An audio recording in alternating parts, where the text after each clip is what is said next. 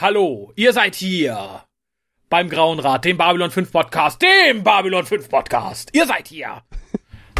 Und wir sind ein Podcast zu Babylon 5. Oder seid ihr es nicht? Ja. Weil alles ist möglich im virtuellen Cybernetz. er lügt. Ganz sicher. Viele Menschen lügen. Ein Unschuldiger lügt, weil er nicht zu Unrecht wegen etwas angeklagt werden will. Und ein Schuldiger lügt, weil ihm keine andere Wahl bleibt. Ich ahne, was in Benson vorgeht. Alles wird sich von allein klären.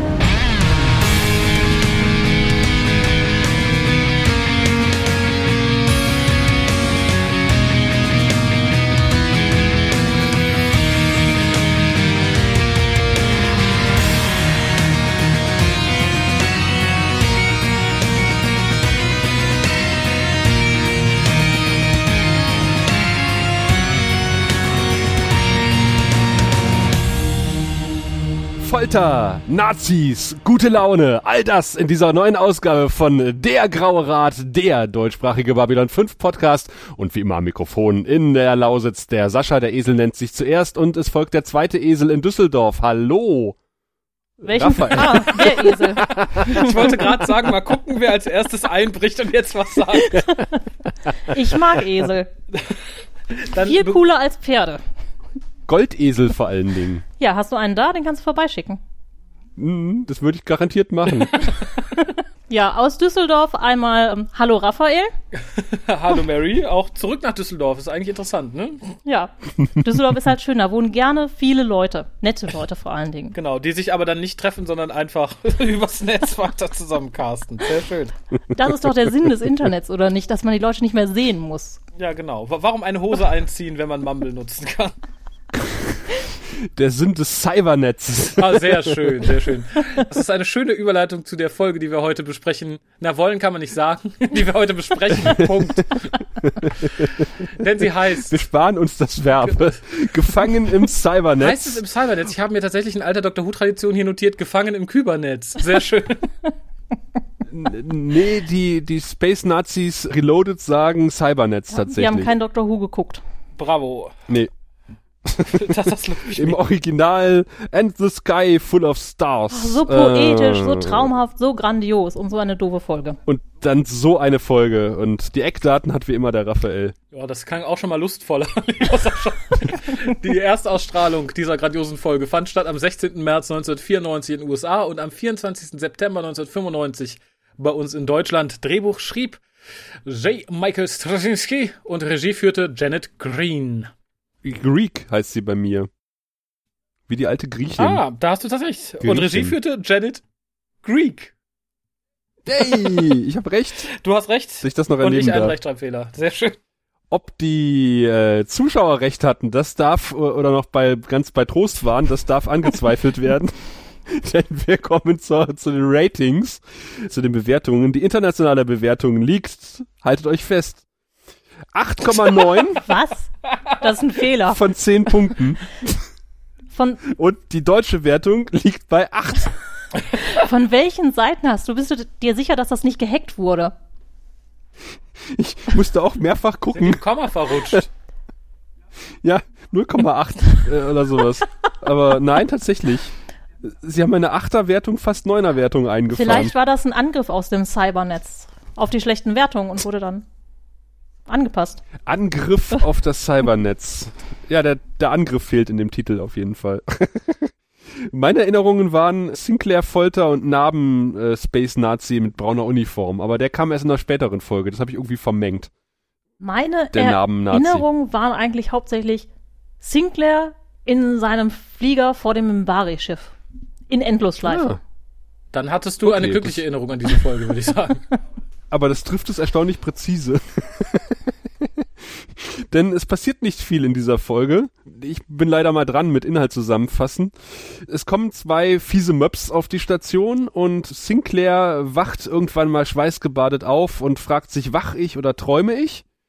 Denn die komplette Station ist menschenleer und auch alienleer, äh, aber nicht lange, denn es findet sich irgendwo auf dem Sockerlo eine andere Person wieder, die sich als äh, Space Nazi 2 entpuppt oder äh, Space Knight oder Ritter wird's äh, in der Zusammenfassung immer genannt Und äh, dieser eröffnet äh, Sinclair, dass sie nun geistig miteinander verbunden sind und sich in einem sogenannten virtuellen Cybernetz befinden und sie gemeinsam auf die Suche nach den verlorenen 24 Stunden in Sinclairs Erinnerungen gehen wollen. Wollen. Und äh, das, naja, einer will, der andere nicht so sehr. die Zuschauer erst recht nicht. Das Ganze passiert mit Drogen und Schmerz und wir erfahren, dass äh, Sinclair mitnichten einfach nur ohne Bewusstsein war in diesen 24 Stunden, sondern äh, vom äh, Minbari äh, Hauptschiff aufgeangelt wurde, dann dem Grauen Rad vorgestellt wurde, es leuchtete ein Dreieck auf merkwürdige Art und Weise und wir kriegen auch heraus, die Len äh, war zu diesem Zeitpunkt im Grauen Rad anwesend. Sinclair ist, äh, kann durch einen raffinierten Trick entkommen, ist immer noch ein bisschen betüdelt, läuft äh, quasi ein bisschen amok durch die Station, kann aber von Dylan äh, wieder beruhigt werden und äh, fragt anschließend, woran er sich erinnern kann. Und er sagt, er kann sich an nichts erinnern. Äh, die Space Nazis, der eine, der überlebt hat, ist ein bisschen Matsche in der Rübe, wird abgeführt. Dylan hat einen Lover im Schrank, habe ich mir noch aufgeschrieben. Und ich glaube, es gab auch noch eine Nebenhandlung, oder?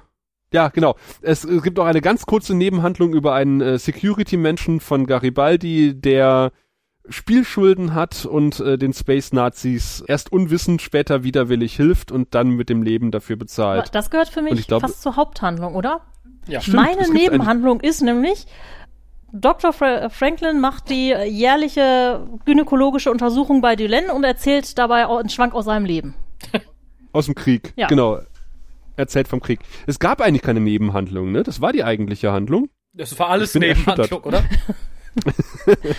ich war noch interessant, mein Gehirn hat schon während der Zusammenfassung schon so wieder so ein bisschen, ähm, ja, auf stumm geschaltet und gedacht, la la la la la, muss ich dazuhören? Ich hoffe, es lag nicht an mir. Nee, also ich, ich, deine Stimme traumhaft, aber allein wenn ich wieder an die Folge denken muss, bin ich schon raus irgendwie. Hast dich nochmal gerettet. also ich habe jetzt aus der Zusammenfassung auch nur, glaube ich, einen, einen Ausdruck mitgenommen. Das war Drogen und Schmerz. Das klang kurz, als würde es Spaß machen. Aber der Rest dann irgendwie wieder nicht. Zumindest eins von beiden. Ah, ich, Obwohl manchen macht auch beides Spaß. da, darf ich direkt mal am Anfang der Folge reingrätschen, weil ich ja, habe bitte. die ja, bevor wir aufgenommen haben, heute direkt in Folge gesehen, die beiden Folgen. Und in, in, faktisch in der Eröffnungsszene sehen wir, wie die beiden Space-Nazis schon auf die Station kommen. Und ich habe mich kurz gefragt, Moment, habe ich dieselbe Folge jetzt noch nicht beendet? Ist die Folge davon noch nicht zu Ende? Geht es jetzt mit genau denselben Nazis weiter? Äh, und es hat ein bisschen gedauert, bis ich innerlich bereit war zu akzeptieren, dass es jetzt tatsächlich einen neuen Handlungsstrang geben wird. ja, es ist, also sie kommen auf die Station und du denkst sofort, ui, das ist ein fieser Möb. War der eine nicht sogar schon auf der Station? Ja, der eine war schon auf der Station. Und die sind ja anders angezogen als die fiesen Map aus der vorherigen Folge. Die haben nämlich eher so Samurai-Nachthemden äh, oder Morgenmäntel an. Äh, ja, so mehr so Steppwesten, aber ist dir die Hose aufgefallen? Also die Hosen, die die beiden tragen? Nein. So aus to total schwerem, unpraktischen Stoff. Also ich, ich, die sind mir echt, ich fand auch die Steppwesten ja. jetzt nicht praktisch, muss ich sagen. nee, das sieht halt aus, als wären die aus irgendeinem, ich weiß nicht, vielleicht machen die mittelalterlichen Schwertkampf als Hobby oder so. Das scheint auf jeden Fall eine andere Pro-Erde-Fraktion zu sein. Ja, ich glaube eher so, wie sie aussehen, kasteien sie sich selber in ihrer Freizeit. Weil genau so sehen sie aus. Also blond, blauäugig, äh, Verhärmt. leicht irrer Blick. Ja. Ah, da sind wir wieder bei äh, Drogen und genau. Schmerz. ja.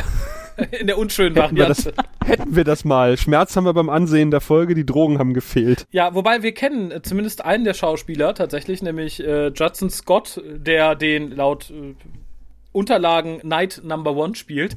Und das ist die rechte Hand von, na, wer möchte schreien? Äh, Khan! Khan! Sehr schön, genau. Aus Star Trek 2. Das ist, das ist Joachim. Oder, oder Joachim. Äh, und er ist nicht gut gealtert, finde ich.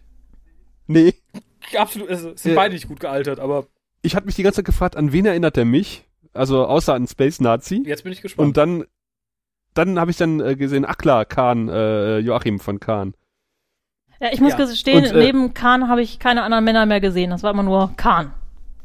Okay, weil er durfte seine Brust präsentieren. Und äh, Joachim oder Judson, Judson Scott durfte wenigstens in dieser Folge seine mehr oder minder behaarte Brust ein bisschen äh, entblößen. Habe ich auch schon wieder und verdrängt. ja, Night Number Two, also das zweite Space Nazi, der Haupt-Space Nazi, wird gespielt von Christopher Neem, der tatsächlich, äh, habe ich in seiner IMDB nachgesehen, genau, drauf spezialisiert ist, Deutsche zu spielen. und Leute mit kaltem Blick. Das sind seine beiden Spezialfähigkeiten. Ja, und er, er legt das hier irgendwo an den Tag, wo du kalter Blick sagst. Er scheint auch super in Gesichtszuckungen zu sein. Ja, ja, ja. Und er hat es auch geschafft, in neuen Science-Fiction-Serien Bösewichter zu spielen. Unter anderem in Doctor Who, Se äh, Sebastian sage ich schon, lieber Raphael. Weißt du auch in welcher Folge? Nein, aus dem Stegreif nicht. Haha.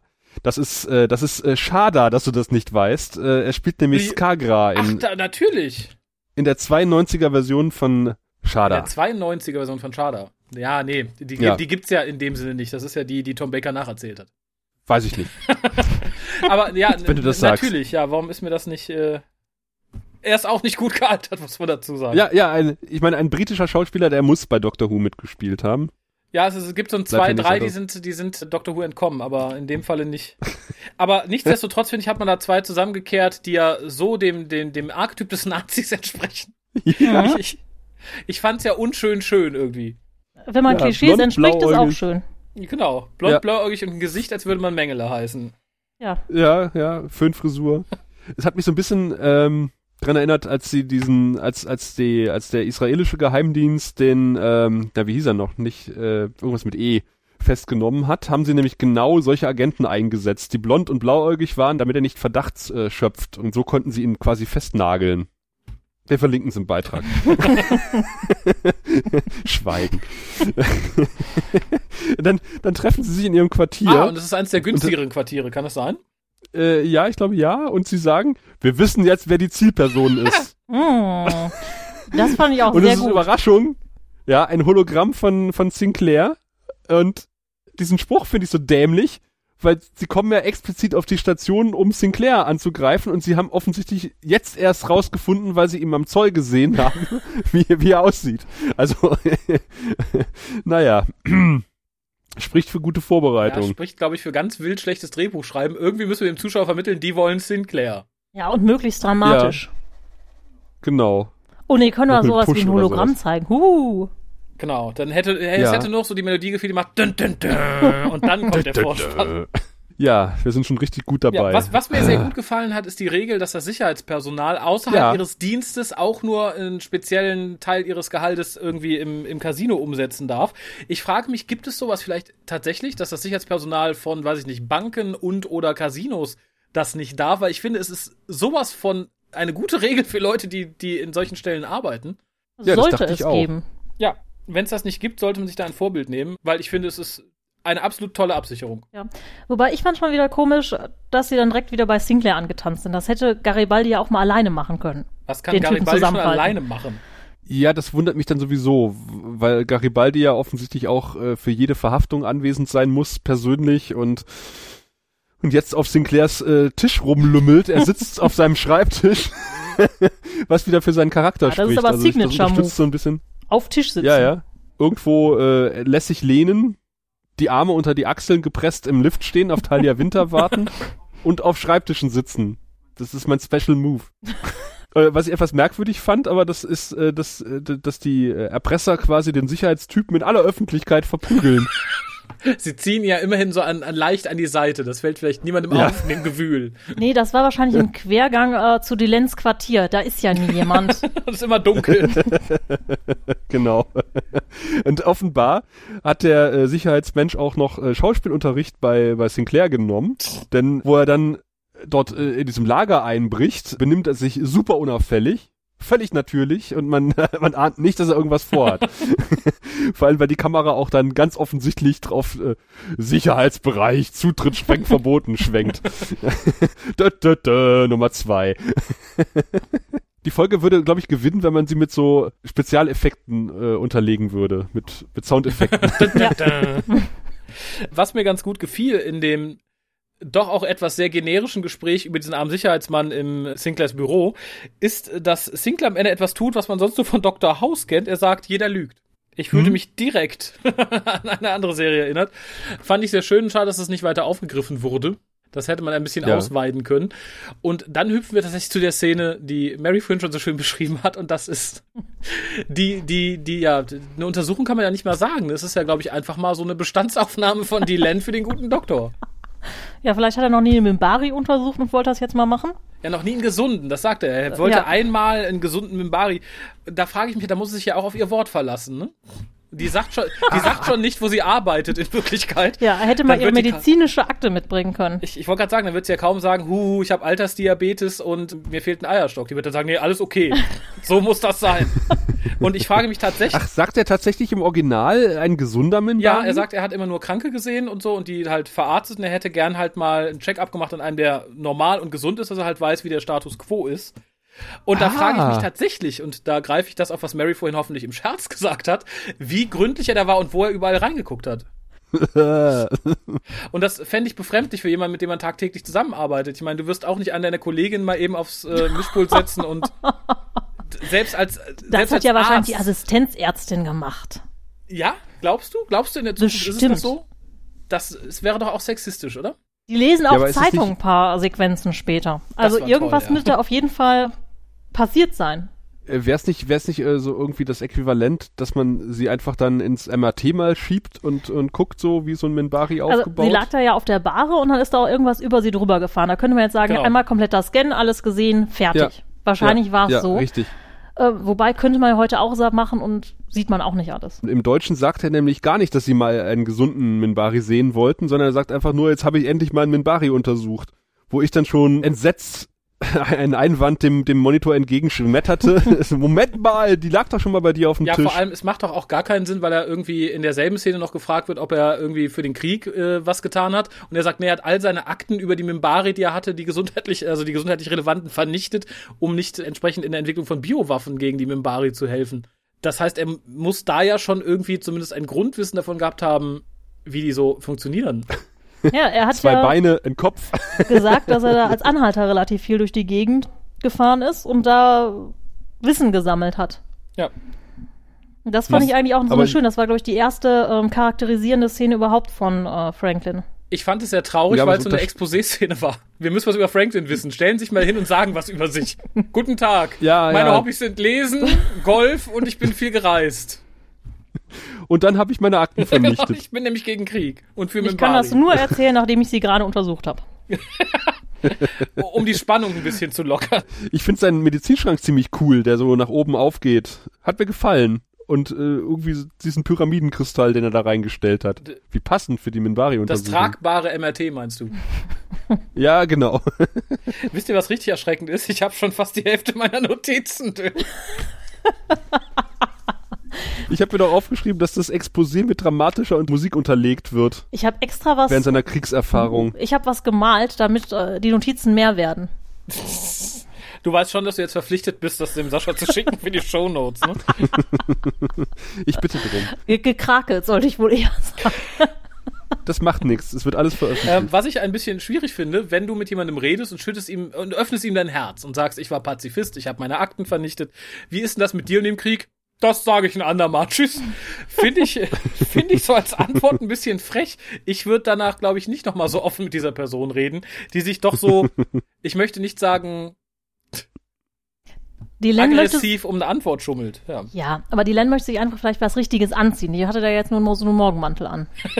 ja, ich ziehe erstmal meine Hose an, dann äh, zieht auch ein bisschen hier. Apropos Hosen, jetzt sehen wir bei unsere beiden Hosenträger, die jetzt einen Pornostuhl zusammenbauen. Das hätte auch gepasst, so zur gynäkologischen Untersuchung, was sie da bauen, oder? Ja, vor allem dieses Do-it-yourself ist echt großartig. Ja. Genau, wir können, wir können man, Waffen auf die Station schmuggeln, aber so einen Stuhl müssen wir selber bauen. Ja, vor allem. Man, man sieht ihnen vor allem irgendwie so an, dass sie irgendwie bemüht sind, so zu tun, als wüssten sie, was sie da machen, aber einfach nur irgendwelche Dinger zusammenschweißen. Wenn man jetzt die Technik von gerade eben, ja, wir können die Land innerhalb von fünf Sekunden scannen, neben Ah, aber für so einen Cybernetzangriff oder Gefangennahme, da müssen wir erstmal so einen archaischen mittelalterlichen Stuhl zusammenbauen. Wo auf jeden Fall auch so Blitz und Donner rauskommen. Ja, und, und vor allen Dingen, was fehlt? Die Batterie. Die müssen wir klauen lassen. Ja. Sind dämlich. Oh, da, da gibst du ein gutes Stichwort. Denn was danach kam, fand ich, ist, ich fand es fast schon frech plump. Und zwar haben wir die schöne Exposé-Szene im Traum, wo uns relativ deutlich gezeigt wird, wie das damals war. Ich war ja schon froh, dass das nicht einfach murmelt im Schlaf, sondern dass es uns gezeigt wurde. Und Mitchell, Mitchell, zieh nach links. Nein. ja, ich stell's mir richtig vor. ganz furchtbar. Äh, die CGI haben mir gut gefallen. Ich fand die Szenen sehr schön, die wir da gesehen haben. Aber am Anschluss an diese Szene mit einer Szene fortzusetzen, wo die Station total leer ist, das könnte super spannend interessant sein, wenn wir nicht da schon wissen würden, dass das irgendwie in der Traumwelt oder im Cyberspace oder sonst wo ist, weil man uns gerade Ja. gezeigt hat, dass er geträumt hat und das war realistisch und jetzt diese also ich frage mich, wer da gepennt hat. Da hätte man doch einfach ein, bisschen mit der Erwartung der Zuschauer spielen können und nicht so einen Fehler machen. Also ich fand, das, das, das hat mich ab da auch furchtbar aufgeregt. Das habe ich ihnen auch nicht verziehen. Äh. Ja.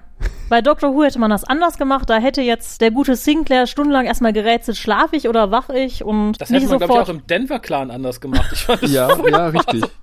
Dann hätte auf einmal jemand unter der Dusche gestanden. Vor allem, es wäre aber auch viel einfacher gewesen, als zu sagen, tada, ich bin jetzt der Bösewicht und ich bin in deinem Traum und jetzt reden wir mal über dich und diese 24 Stunden. Ja, geredet wurde ab da ja dann plötzlich sehr viel. Ne? Oh, Ja, das stimmt. Aber mir sind auch, bevor geredet wird, zwei Sachen aufgefallen. Äh, nämlich einmal, äh, dass Sinclair tatsächlich Socken anhat im Bett. Mhm. Und äh, die, die leeren Kulissen mal zu gucken, fand ich sehr schön. Und ich Das fand fand ich die Licht- und, Scha und Schatteneffekte äh, relativ gut. Ja, wobei, Also das war Nosferatu-esk, wie er dann um die Ecke verschwindet und man sieht auch seinen Schatten, seinen verzerrten Schatten so. d- das war tatsächlich sehr schön. Allerdings fand ich, dass viele der Sets, also vor allem äh, die, die relativ weiträumig aussehen, wenn sie gut bevölkert sind, wirken hier ein bisschen kleiner, als sie wirken, wenn wirklich viel los ist. Das fand ich etwas schade. Das wirkte dann natürlich bestimmt auch beabsichtigt ein bisschen theaterhaft, aber es machte mir so für die Zukunft, glaube ich, bei manchen Sets die Illusion ein bisschen kaputt. Mhm. Und was ich auch bemerkenswert fand, dass Sinclairs Frisur nach dem verschwitzten Aufstehen immer noch sitzt, als wäre er gerade frisch aus dem Föhn gestiegen. Das stimmt. Ja, aber das ist das Rätsel von jedem, der aufsteht. Da ist auch, wenn Ivanova aus dem Albtraum mal hochschreckt, dann sitzt die Frisur und ach, traumhaft. Muss halt Ich dachte, so das ist sein, bei ne? Frauen Das so. Haarspray der Zukunft. Das ist so wie permanent Make-up. Das ist wahrscheinlich dann äh, Permanent Haarspray. genau. Es hat mich ein bisschen erschrocken, dass wir später erfahren, dass, dass Sinclair 39 Jahre alt sein soll. ja. Und ich dachte, der sieht nicht aus wie 39. Nee, da hätte ich Da dachte Mhm. auch noch mal zehn Jahre draufgelegt. So Pi mal ich, Daumen. ja. Mein Gedanke war, Mensch, Sascha, hast dich gut gehalten. Im Vergleich zu Sinclair. Wer weiß, wie der aussah, bevor er bei dem Minbari war. Das ist ja auch immer sehr stressig. Ja, gut, das stimmt. Das sehen wir ja in den Rückblenden. Ja, aber wir sehen seine Haare, doch sehen wir auch. Tja, hm, vielleicht ist er ergraut, nachdem er an Bord gezogen wurde. Wir erfahren aber, dass er quasi jetzt im virtuellen Cybernetz gefangen ist und da dachte ich so, das hat er den, den Buzzword-Generator der 90er angeschmissen.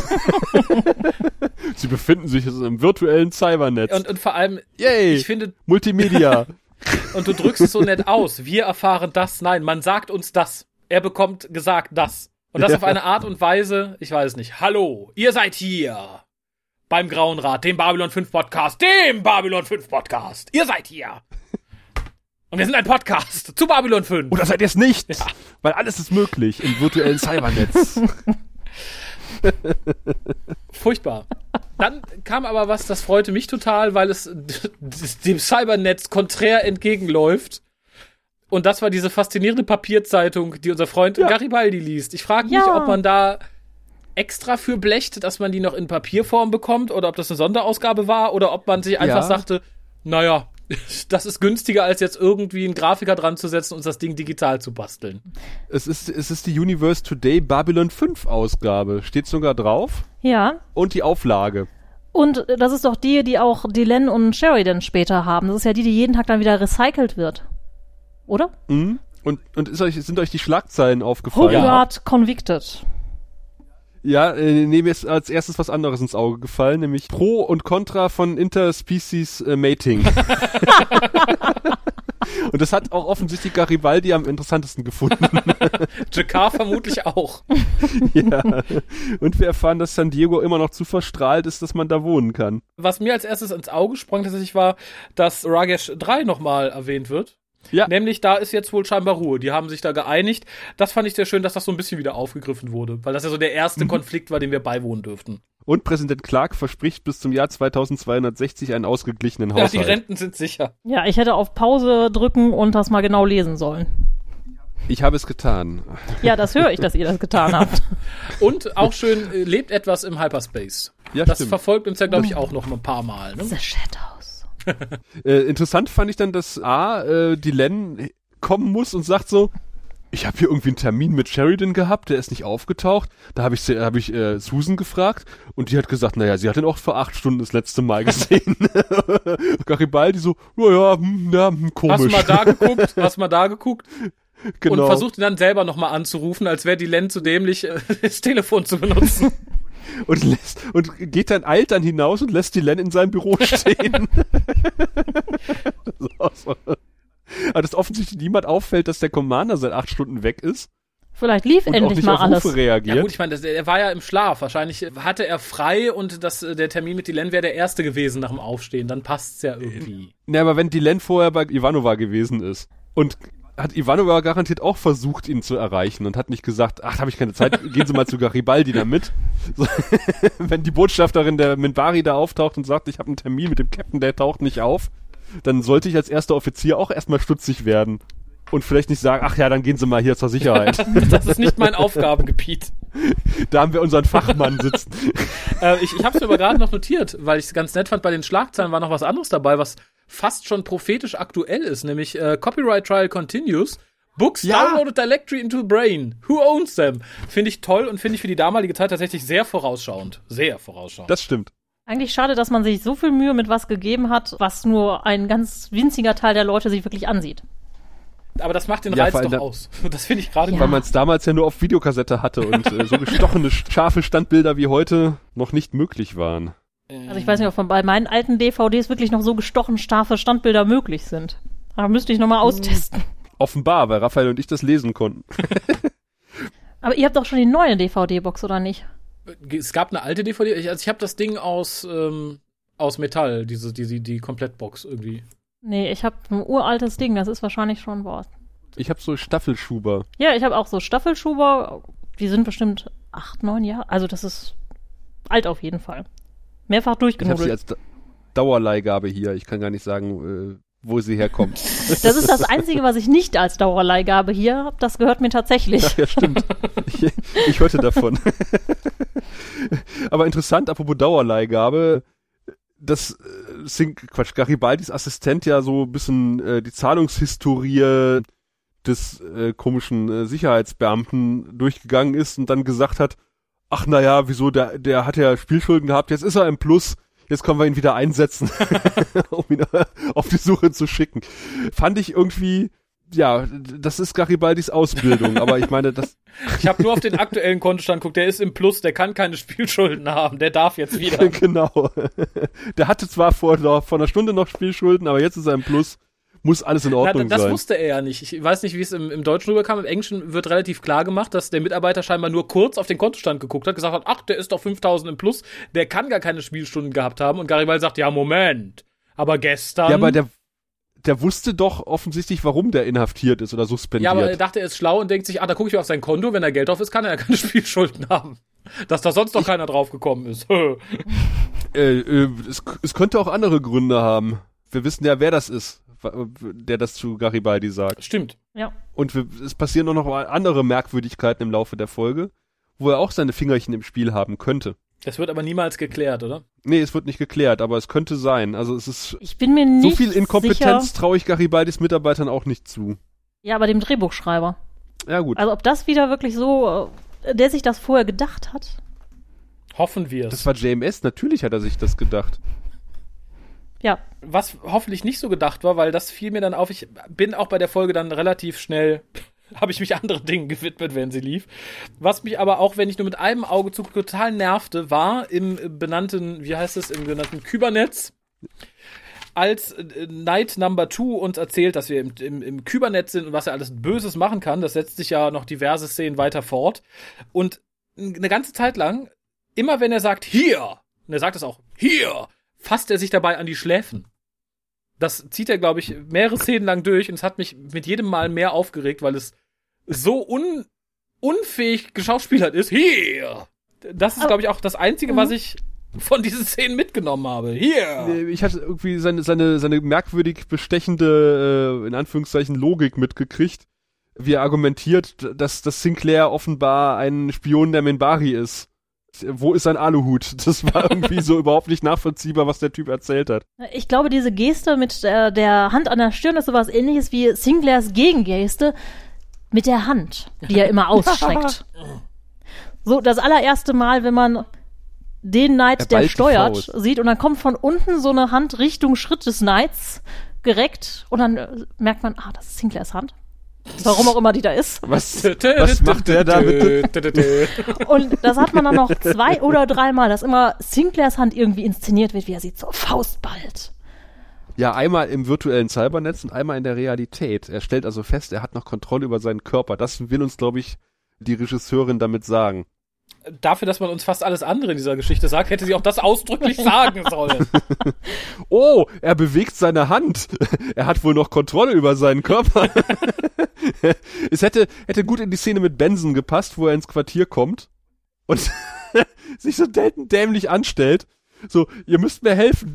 Äh, Die Sicherheit sucht nach mir. Was machen Sie denn da mit dem Commander? Tun sie ihm weh? Der ist tot. Dabei fällt mir ein äh, Garibaldis äh, sehr gründliche Durchsuchung des Quartiers des Commanders, wo er praktisch den, Hat er wieder Schlüppis gefunden. wo er den, wo er den Kommunikator findet und das ist das Indiz.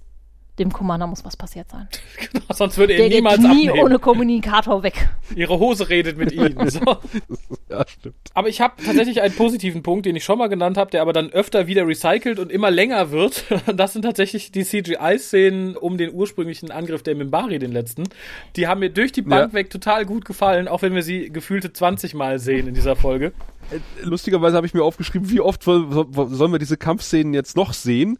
Und just am Mengen, als ich das aufgeschrieben habe, stellte ich fest, es sind neue Sachen dazugekommen, die ich richtig geil fand. und da habe ich gedacht, ah, die werden abgewandelt. Und was ich dann gesehen habe, hat mir tatsächlich so ein bisschen äh, Gänsehaut verschafft. Also diese, dieser äh, angeschossene Helm, der auf einmal vorbeigeflogen kam. Die Stimmung wurde ganz gut transportiert. Mhm, fand ich auch. Fand ich. Also und vor allem fand Ja. ich, es ist relativ schlau umgesetzt worden durch die vielen Wiederholungen, durch die immer noch was dazu kam, dass man, glaube ich, aus relativ kurzen CGI-Szenen uns relativ viel Material zusammengeschustert hat, ohne dass es mich wirklich ankäste. Also ich hatte tatsächlich Spaß beim jeden Mal mir das anzugucken, weil halt immer mehr Details dazu kamen. Und das fand ich sehr, sehr, sehr innovativ und sehr, sehr löblich. Also woran ich mich halt erken- erinnern konnte, ist, dass ich halt, als ich die das erste Mal als Teenager geguckt hat, mich das total beeindruckt hat, diese CGI-Sequenzen. Und da habe ich wirklich vor dem der Bildschirm gehangen und gedacht, boah, geiles Design, geile CGIs. Wir sind in der Zukunft angekommen. Wo, wobei dieses CGI im Vergleich zu späteren Folgen ja noch relativ billig Die ist. kannten Also wir da ja noch nicht. Genau. Das ist quasi nur ein kleiner Vorgeschmack auf das, was Ja, noch kommen wird. aber auch das Design von den Mimbari-Schiffen, das ist ja einfach ähm, total abstrakt gewesen. Blub. So, Die erinnern mich total an Fische ja, immer. die sehen aus wie Skalare. Also, aber Ja, bis genau. dahin hat man immer gesagt, wir nehmen so Untertassen und machen da irgendwie Raumschiffe draus und jetzt hat man gedacht, nee, Fische. Ja, genau. Nee, was anderes. Ja. Tier-Aliens. Sehr schön fand ich ja, dass, dass Sinclair dann vom Grauen Rat steht. Erstmal ist es der Graue Rat. Hey, der Graue Rat. Äh, wir sehen wieder ein leuchtendes Dreieck, das Triluminarium, was wir äh, ja schon mal gesehen haben oder sehen werden auch nochmal. Und Sinclair stellt die beiden Fragen. Was wollen sie und wer sind Ja. sie? Das ist tatsächlich ganz schön. Ja, fand ich Äh, auch. sind wir jetzt schon nach oder sind wir noch vor dieser Pseudo-Kreuzigungsszene? Äh, Wo Sinclair selber so in dem Ahnung. Dreieck hängt vor dem Grauen Rad. Ja, ja, dann leuchtet das Genau. Triluminarium. Also Das da habe ich mir nur aufgeschrieben, der- Kreuzigungsszene. Ja, genau. Zur Kreuzigung links jeder nur ein Kreuz. Äh, Tja.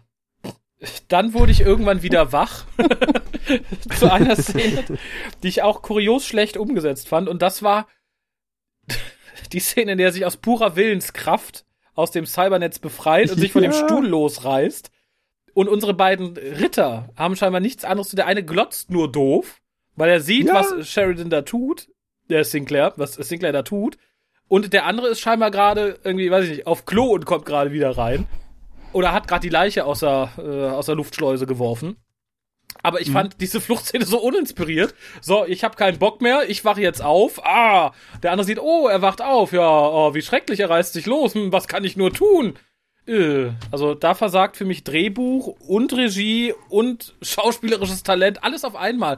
So viel versagt selten auf einmal. Also ich denke, äh, JMS hat dazu, glaube ich, gesagt, jetzt kommt die Rechtfertigung wieder, dass halt dieses, äh, diese Erinnerung, diese plötzlich auftauchende Erinnerung an den Grauen Rat und was dort passiert ist und Delens Gesicht, was er gesehen hat, ihn aus dieser Traumwelt gerissen hat. Der, der Knight 2, der, der sitzt, der kann sich ja deswegen nicht bewegen, weil er noch quasi in diesem Cybernetz ist und keine Kontrolle über seinen realen Körper hat, deswegen kann er nur blöd gucken. Aber das geht dann, oder oder wie? Ja, aber das ist ja auch scheiße, wenn derjenige, der das steuert, noch weniger Kontrolle hat als der, der da eingesperrt wird. Das ist auch irgendwie ein Konstruktionsfehler. Äh, ja, der Kul- aber er kann ja offensichtlich mit ihm auch noch mal reden und sagt mehr Energie und töte ihn und keine Ahnung was. Aber er kann sich offenbar nicht bewegen, aber kann reden Ja, ich und glaube, das war einfach ein Bedienfehler. Der zweite Kollege hätte halt nicht einfach auf Toilette gehen dürfen. Also, Ja, ich finde auch merkwürdig, äh, sag mal, du hast da so ein Experiment laufen und du hast, du pumpst dein Opfer mit ungewöhnlichen Mengen Drogen voll, äh, was ungewöhnliche Nebenwirkungen hervorrufen könnte und hast deinen Kompagnon da quasi mit am Netz hängen. Dann stehst du doch nicht auf und gehst pullern. wenn du Durchfall hast, schon. Gab vielleicht keine Bedienungsanleitung. Ach, da kann ja nichts passieren. Ich schalte das Ding mal ein. So, fünf Minuten schafft es auch ohne mich. Ich bin mal eben, genau. Es rächt sich. ja, wie man sieht. Ja, dann habe ich mich sehr gefreut, dass Sinclair durchdreht und das auch noch zeigt, indem er, das da kommt jetzt wieder das Exposé mit dem, mit dem Dampfhammer. Ich bin immer noch im Krieg. Ich muss alle mit Bari töten. Haben das alle verstanden? Wo, wobei, ich, ich fand es ja eigentlich ein bisschen peinlich, dass man das noch hinten dranhängen musste. Bin aber sehr froh, dass sie es hier getan haben, weil das in meiner, in meinem naiven Wesen mir sagt, wir werden nicht nochmal so eine Folge bekommen, wo irgendjemand sein Gedächtnis verliert und alle umbringen möchte. Das wäre nämlich ein Generika gewesen, auf das ich ebenfalls hätte verzichten können. Außerdem hat er ja auch Michael O'Hara die Chance gegeben, richtig raus schauspielerisch sein Können zu beweisen. Ich finde, da hat man richtig Emotionen gespürt. aber nicht gesehen. Musste man sich schon reinfühlen. Dann habe ich mir tatsächlich nichts mehr notiert, bis wir zum Ende gekommen sind. Und der verrückte Knight ohne Gedächtnis Sinclair anstarrt und sagt, vielleicht sind wir beide immer noch da drin. Ich dachte, ja, mhm. So eine Plattitüde, wird nie wieder darauf Bezug genommen. Wäre nett, wenn da noch irgendwas gekommen wäre. So ist es tatsächlich schreiberischer Bullshit. Aber Sinclairs Blick ist gut, äh, kurz darauf. Er denkt kurz mal drüber nach, Ja. offensichtlich. Äh, ne. so hätte man Babylon Ich 5 fand's- auch beenden können. Es sind noch zwei Merkwürdigkeiten vorher. Äh, Dylan weiß offenbar sofort, was los ist und warum Sinclair so komisch reagiert und äh, dass sie alleine mit ihrem Antlitz äh, den amoklaufenden Sinclair stoppen kann. Und der ganze Raum, also äh, Night 1 hat sich ja dann, ist ja dann, hat sich ja von Faustschlag, Sinclairs Faustschlag erholt, eine Waffe besorgt und ist ja nun hinterhergelaufen. Er weiß auch genau, wo er hin muss, ist ja auch egal und liefert sich dann so mehr oder weniger ein bisschen Feuergefecht mit, mit, äh, mit der Security. Und der ganze Raum ist voller Sicherheit. Und in der entscheidenden Szene kann natürlich der unbemerkt von allen der Space Nazi aufstehen, um, um dann halt heroenhaft, äh, ich weiß nicht von wem, äh, niedergestreckt zu werden. Von Dylan oder von Garibaldi. Ich kann mich nicht mehr erinnern. Das ver ver verfließt alles so. Hm? War das nicht Sinclair selber? Der Oder hat doch an. Dylan vorbei Ja, Sinclair selber. Genau. Ja, ja, genau. Er schießt an Dylan vorbei und trifft dann diesen Typen, der unbemerkt von allen Sicherheitskräften im Raum aufgestanden ist und eine Waffe Ja, gezückt ich weiß hat. aber, woran das liegt. Garibaldi. Ich, ja, ich weiß nicht, wo Garibaldis Spezialität kommt ja in dieser Folge raus. Der kann einfach keine Lebenden finden, der kann nur Leichen finden. Da ist ja, der sagt ja auch direkt, ähm, ja, guckt mal, ob irgendwelche Leichen um die Station rumschwirren, vielleicht ist der Captain draußen. Dann später findet er halt Benson als Leiche sofort. Der, Da fand ich aber schön, dass er gesagt hat, die Schwerkraft der Station ist so groß, dass sie quasi das Objekt anziehen würde. Der würde dann an der Außenhülle kleben. Und JMS hat mal er erzählt, dass er einen Astronauten getroffen hat, der das mal aus nachgerechnet hat, wie schwer Babylon 5 ist und ob kleinere Objekte tatsächlich der Umlaufbahn entfliehen könnten von Babylon 5. Und er hat dann gesagt, nein, JMS hat recht gehabt. Je nachdem, an welchem Sektor der Station man diese Leiche rausschmeißen würde, würde sie so langsam wieder zur Station driften und dann so mehrfach von der Hülle abprallen, bis sie dann irgendwann dagegen klatscht. Dauerhaft. Toll. Yay, Ja. Physik. Haben wir alle was gelernt? Hat sich die Folge ja doch gelohnt. Ja. Ja, ich habe aber noch aufgeschrieben, äh, die letzten Worte von Space Nazis sind genau das, was man nicht hören will, wenn man gerade so, eine Erleb so ein Erlebnis hinter sich hat. Und die Len hat offenbar einen Lover im Schrank. weil, War das ein Schrank? Ich Der fand, das war ein Mops. komischer Vorhang, oder? Der, der mopsige Minbari. ja, mit den komischen Augen, der hinter einer halbtransparenten Wand stand und keiner hat ihn gesehen. Und ein leuchtendes Brandzeichen auf der Stirn hat, nachdem wir ja letzte Folge schon so ein anderes tolles Brandzeichen hatten. ja. Das hier war besser. Auf jeden Fall. Was ich ein bisschen sch schwierig finde, ist tatsächlich dieses sehr unauffällige Nachpopeln von Dylan, an was er sich denn so erinnert. Nur mal so aus, Ja, aus ja. Neugierde. Hm? Hm? Erinnerst du dich an irgendwas? Na? An Gesichter oder so? Ha? Ha? Nö, nö. Einfach, nur, einfach nur, weil ich Natsch, neugierig bin. Ich, ich glaube, das ist Absicht, weil sie genau weiß, wenn Sinclair sagen würde, er kann sich an was erinnern, würde der andere Typ aus dem Schrank kommen und Sinclair töten. Ja, Und weil sie das nicht will, weil sie vielleicht weiß, was mit Sinclair noch passieren wird, dass er vielleicht wichtig sein könnte, macht sie so offensichtlich, dass Sinclair nichts anderes übrig bleibt, als zu sagen, nein, nein, ich kann mich an nichts erinnern. Ja, aber ganz im Ernst, was ist das für ein Typ? Gerade für einen Mimbari, die sind ja normalerweise nicht alle, oh, müssen wir töten, töten, töten, sondern der kommt da einfach und sagt, he must be killed. Ja. Da habe ich noch eine Frage an euch, die die Serie mehr verinnerlicht haben als ich durch meinen äh, sehr lang zurückliegenden durch, Durchgucker. Wie viel Sinn macht es tatsächlich, ihn töten zu wollen? Dadurch verändert man doch dann alles. Also der Gute muss doch wissen, wer Sinclair eigentlich ist und was aus ihm wird und was passiert. Da, da macht es doch absolut null, null Sinn zu sagen, ja, dann töten wir ihn. Okay, wir spoilern jetzt mal ganz kurz, drei Minuten lang. Wer es nicht will, muss ein bisschen vorspulen. Wir setzen einen Marker. Also, ich denke, dass ja klar geworden ist bei dem Verhör im Grauen Rat, dass er quasi eine Minbari-Seele hat. Mhm. Deswegen hat das Triluminarium geleuchtet. Dass er tatsächlich äh, Waylon ist, glaube ich, ist äh, nicht dem gesamten Grauen Rat klar, Okay, sondern halt noch einem eingeweihten Zirkel. das lasse ich gelten. Also gehört der blinde dicke Mann nicht dazu, ja? Der gehört auch, glaube ich, überhaupt nicht zum Grauen Rat. Zumindest sehen wir ihn nie wie nie wieder. Wahrscheinlich wird er auch eher zur Kriegerkaste gehören und ich glaube, die religiöse Stimmt. Kaste weiß er hauptsächlich das mit Valen oder hat er zumindest Vorahnung und die Kriegerkaste möchte ja generell eigentlich nicht, dass die Sache mit den Menschen und dem Mimbari publik wird. Wobei das ja wieder auch einer anderen Sache widerspricht, weil wir wissen ja eigentlich, dass Minbari keine Minbari töten und die Minbari den Krieg ja nur beendet haben, weil sie festgestellt haben, dass die Menschen oder Teile der Menschen Minbari-Seelen in sich tragen und damit würden sie ja quasi Minbari töten.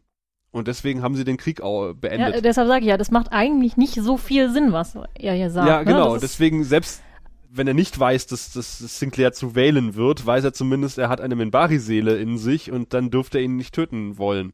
Ich Ja, kann mir gut. eigentlich oder höchstens vorstellen, dass er so ein ähm, wirklich radikaler aus der Kriegerkaste ist. Das wollte ich gerade sagen. Es gibt doch dann immer, gerade auch auf, in irdischen Kriegerkasten, immer so die Drecksäcke, die sich auch über eigene Ideale hinwegsetzen, wenn sie den Ziel verfolgen. Ein Minbari-Nazi. genau. Also wir haben hier praktisch die, die, die Triple-Nazi-Folge. Yay! Äh, Und dann kommt eine absolut, er kommt erstmal eine merkwürdige stockende Kamerafahrt. Bei Sinclairs Monolog habe ich mir aufgeschrieben. Habe ich nicht kapiert, was das sollte, ob das Absicht war oder ob sie die Szene irgendwie äh, künstlich verlangsamt haben und dabei mal auf die Pause-Taste gedrückt haben. Und dann sagt er ja, wer ist die Len? Was habe ich gesehen? Ich muss es herausfinden. Ich muss es herausfinden. Aber ich habe keine Lust zu googeln. So. Genau. Habe ich auch noch aufgeschrieben. Tja, hättest du vor ein paar Folgen mal weiter gegoogelt. Ich fand, für mich war das so eine typische Star Trek-Szene, so äh, Commanders Log. Ich habe heute herausgefunden, dass. Ja. Es, es gibt keine Ja. bessere Möglichkeit für ein Exposé, oder? Captain's Logbuch, ich erzähle jetzt, was in mir vorgeht. Ich habe die Len gesehen. Das fand ich doof. Genau. Ah, Jedi-Kutten stehen hier gar mal- Oh, und was ich dann ganz schlimm fand, nicht so schlimm wie keine Abspannmusik über Edrics Stern nach seinem Tod, aber immer noch schlimm genug, dass wir seinen letzten Satz einfach ohne Bild haben. Als Ja. wäre es bedeutungsschwanger und äh, diese also War das nicht bedeutungsschwanger? Oh, nicht genug. Also da, da, da hat sich doch entweder der Mensch beim Schnitt oder der Regisseur ganz großartig gesagt, so jetzt mache ich was ganz Innovatives, das ist mysteriös. Ja, ja. Bild weg, noch Ton noch da. äh, setzte dem für mich dann tatsächlich so die Krönung des, des Unsinns auf, wo ich dachte, meine Fresse, warum? Warum? Für manche macht es Das- dann aber vermutlich den achten Punkt in der Wertung aus. Krass! Krass! Kein Bild, aber noch Ton. Krass! Vielleicht, vielleicht haben, sind auch äh, die, die Hälfte der Leute eingeschlafen und wollten das nicht eingestehen. Wie fandst du die Folge? Ähm, Super, ähm, 8 super. von 10. Ah, Moment, da ist mir letztens auch beim Fritz Lang Film passiert, also muss das ja mega anspruchsvoll sein. Ich gebe mal acht. Das sah alles nach Theater Genau so aus irgendwie. Kammerspiel. Ja, so äh, Kammerspiel wie gewollt, aber nicht gekonnt. Ja, da braucht man ja auch Schauspieler Und- für.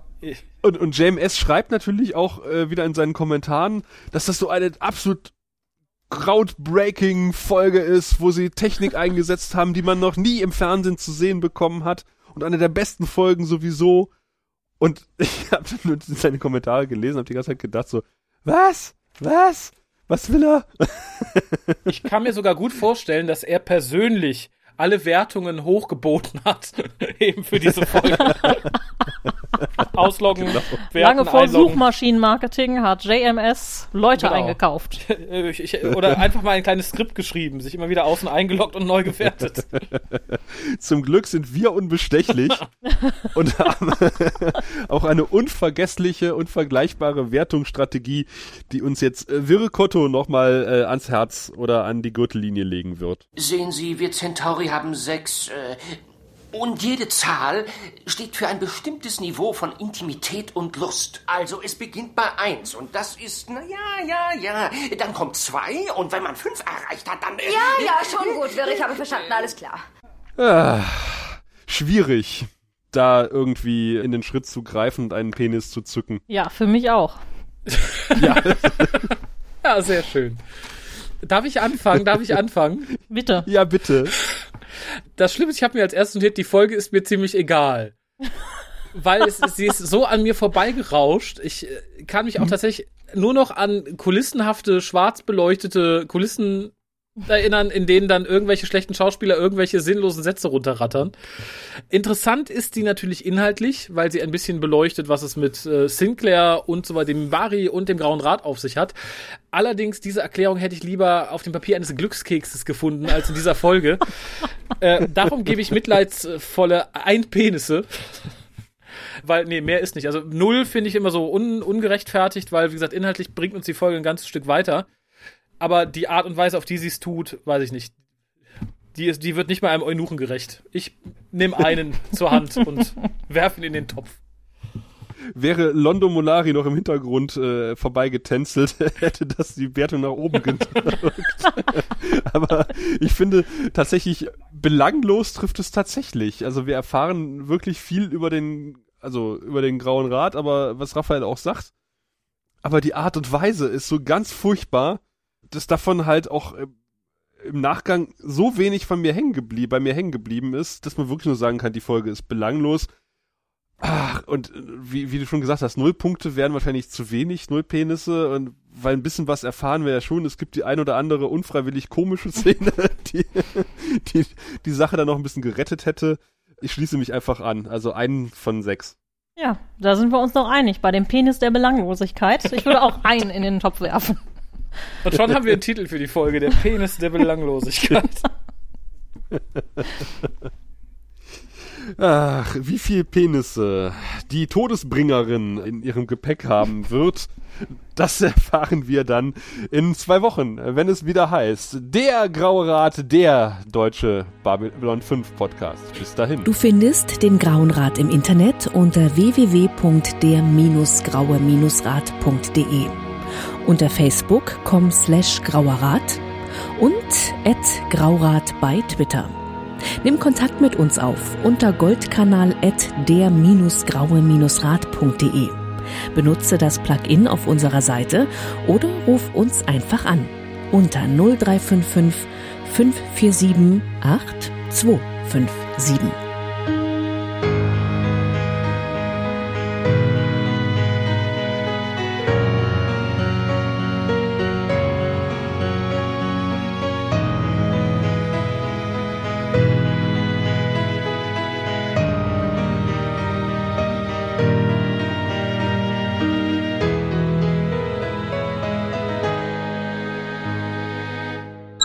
persönliches Logbuch des Kommandostabes.